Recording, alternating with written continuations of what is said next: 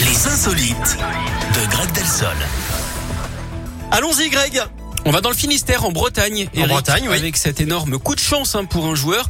Comme d'habitude, cet homme s'est rendu à son point de vente habituel pour jouer une grille de l'euro million à 5 euros.